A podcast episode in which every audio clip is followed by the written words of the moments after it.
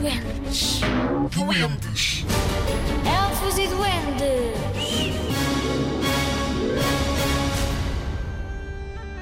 Os deuses nórdicos.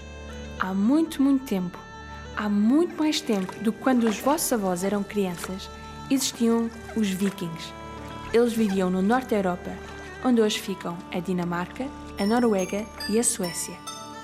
Os vikings acreditavam em muitos deuses, filhos de deuses que tinham tios, primos e, por isso, uma família muito maior que qualquer família que nos está a ouvir. Estes deuses viviam em Valhalla, que fica no céu.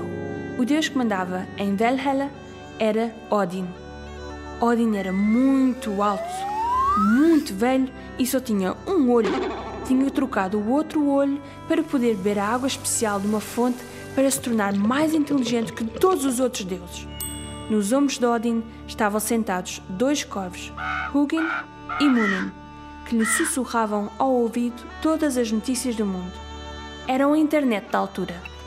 O Odin tinha um cavalo, Sleipnir, com oito pernas. Ele conseguia cavalgar sobre terra, mar e ar. A Frigg era casada com Odin e eles tinham seis filhos e uma filha. Ela era vidente e sabia tudo o que se passava no futuro, mas não contava a ninguém. O mais forte dos filhos era o Thor.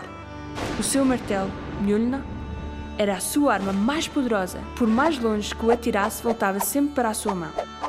O martelo era tão forte que o Thor tinha que usar uma luva de metal para o segurar. Ele andava numa carroça no céu, que era guiada por dois bodes.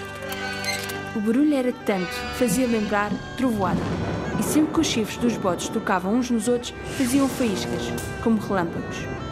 Zigzagas, agora já sabem, quando veem relâmpagos e ouvem trovoada, de certeza quase absoluta que é o Thor, na sua carroça, com os seus bodes a percorrer o céu de Valhalla.